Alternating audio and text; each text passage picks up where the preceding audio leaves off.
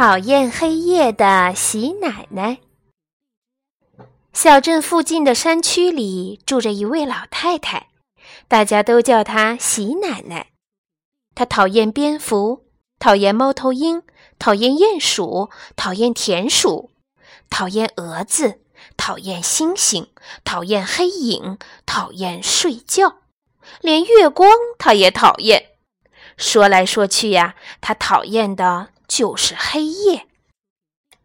喜奶奶对她那只老猎狗说：“要是我能把黑夜赶出小镇，太阳就能永远照着我的小茅屋。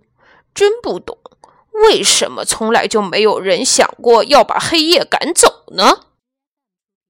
他用小树枝扎了一把扫帚，要扫掉茅屋里和小镇山区上空的黑夜。他又扫又扒。又拨又掸的，但是每次向窗外一看，黑夜还是在那里，就像天花板上扫不干净的灰尘。喜奶奶拿出针线，把麻布缝成一个结结实实的麻布袋，看看能不能把黑夜装在里面，拿到小镇山区外面去倒掉。她又装又填，又压又塞的。蹑手蹑脚的，连一个黑影也不放过，可还是没办法把黑夜全都塞进麻布袋里。喜奶奶把最大的一口锅搬出来，搁在火堆上，打算把黑夜煮成汤。她舀起来看，搅搅看，炖炖看，让水开了看，尝一口看，扔进火里再烧烧看，就是没办法把黑夜煮化。喜奶奶弄来一些藤蔓，想把黑夜结结实实的捆成一捆。她想，带到集市上，说不定有人买。可是她捆不住黑夜。喜奶奶像剪羊毛似的去剪黑夜，但是从天上掉下来的只是一些云。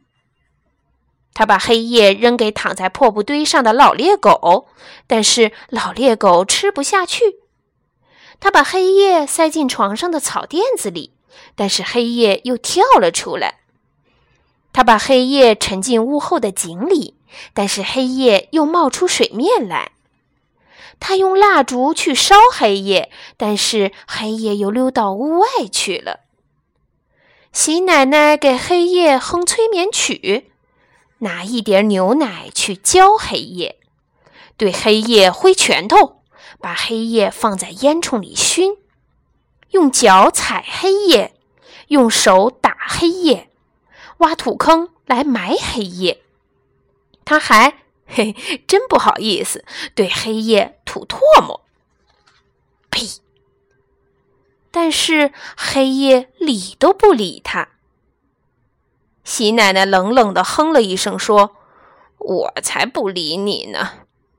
就转过身去不理黑夜了。这时候，太阳爬上了小镇山区的山顶，但是喜奶奶因为跟黑夜拼命，已经累得无心享受白天的快乐了。她安静下来，在铺草垫的床上睡着了。